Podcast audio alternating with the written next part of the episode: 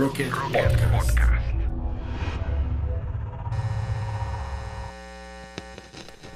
que los poderes me quita. Quiero verte brincando, toda mojadita. Y tu cara cuando yo te pase la lengüita. Con cara de nena buena, pero bellaquita. Y esos cojitos que los poderes me quita. Quiero ver.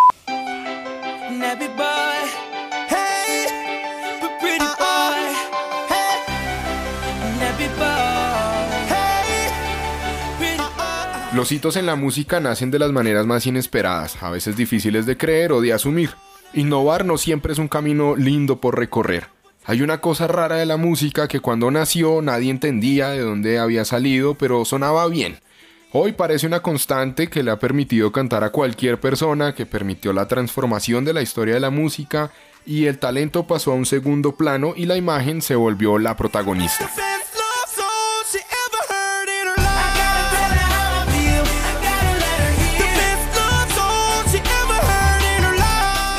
Bienvenidos al décimo capítulo de Cosas Raras que pasan en la música. Hoy hablaremos de un efecto de la voz que ya nos es familiar, que está presente en cualquier canción de reggaetón, el autotune. El autotune.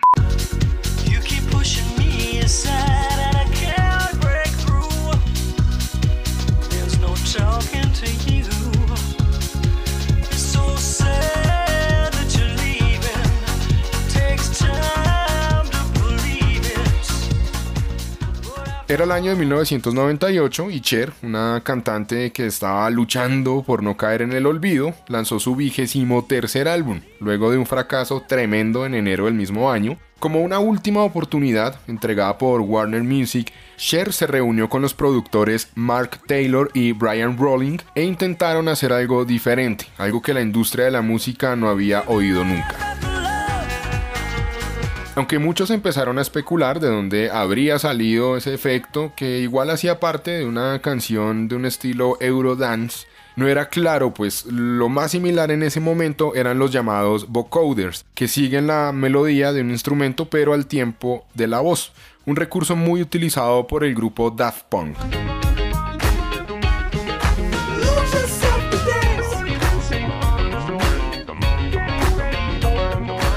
El misterio posteriormente salió al aire. El efecto era originario de una empresa llamada Antares, que consistía en ayudar a realizar leves arreglos en la afinación a los cantantes. Pero ¿de dónde salió? Un ingeniero estadounidense llamado Andy Hildebrand eh, no tenía nada que ver este señor con la producción musical, por el contrario se dedicaba a unas técnicas de prospección geofísica para la industria petroquímica. Más o menos eso consiste en que algunas explosiones generaban unas ondas que posteriormente llegaban a un receptor y podían detectar donde había petróleo. En fin, este señor se retiró del petróleo y ya estando pensionado decidió estudiar música. Un día su cuñado le dijo que creara una máquina que fuera capaz de hacerlo cantar bien. Entonces, este señor Hildebrand revivió sus conocimientos de ingeniería y logró procesar las ondas de tal manera que fue posible alcanzar la afinación perfecta. Luego lo empezó a vender a grandes productoras que vieron en este efecto la posibilidad de reducir considerablemente los tiempos de grabación porque no era necesario hacer muchas tomas para conseguir pues terminar el tema con la afinación. Ah. Ah.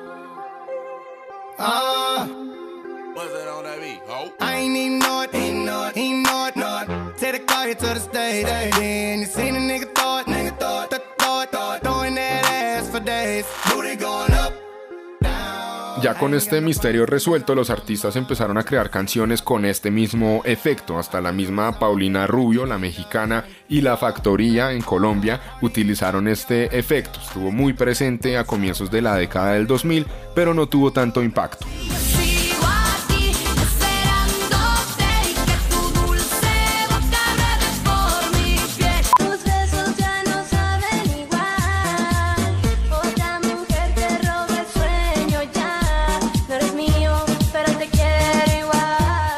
Entonces se dio la llegada de uno de mis artistas favoritos, el rapero T-Pain, quien pese a tener una voz impecable, revivió el autotune a un nivel muy alto, haciéndolo propio, su marca, y pasando del efecto Cher, como se conoció en su momento, a el efecto T-Pain.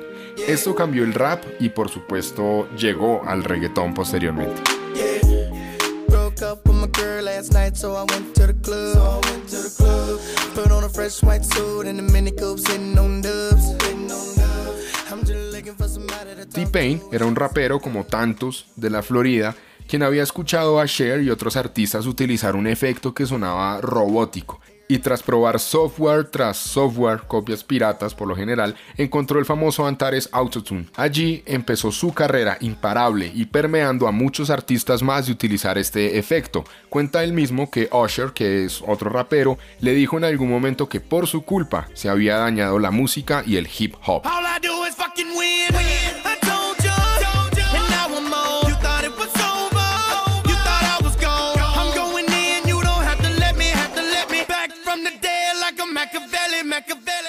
T-Pain posteriormente ya haría un concierto desconectado, un unplug, en un espacio llamado Tiny Desk, en el que cantó sin autotune, demostrando que tiene una voz propia y afinada de mucho, mucho nivel. Baby girl, what's your name? Let me talk to you. Let me buy you a drink. And then I'm T-Pain. You know me. Convict music, Nappy Bowie. I know the club. Lo que parecía la voz de un robot se volvió permanente en la música, lo que ha permitido a muchos personajes salir al estrellato sin tener la menor idea de cantar o simplemente volver música a cualquier conversación. La voz finalmente se funde como un instrumento más. Este es un ejemplo donde Hillary Clinton y Donald Trump se en- enfrentaron en el 2016 y pues obviamente con algunos arreglos musicales. up, trickle down. That's what it would be. That is not how we grow the economy. Don't let the jobs leave. We can stop the companies, stop them from leaving. I built an unbelievable website. So if you want to see in real time the homepage of my website, please go. Las protestas al respecto del autotune no se han hecho esperar. Raperos como Jay-Z se oponen rotundamente, o cantantes como Cristina Aguilera que califican este efecto como una herramienta para cobardes que no tienen capacidades. Otros cantantes muy talentosos, como es el caso de Lady Gaga, lo han utilizado solo como un arreglo y no un abuso, como es el caso de cantantes ya como Bad Bunny o como Anuel. Pasa el tiempo y yo sigo aquí. No se traiciona, la familia nunca.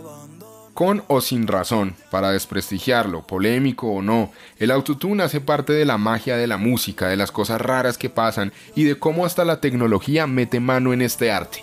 Por ahora, si ustedes no saben cantar, no pasa nada porque ya tenemos solución.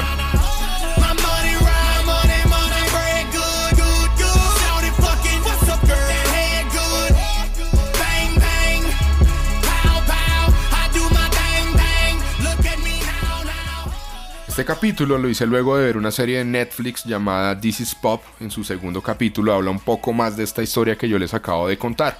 Si les gustó el capítulo, recomiéndenlo, díganle a sus amigos que lo escuchen y síganme en Instagram arroba Sebastián Aristi al piso.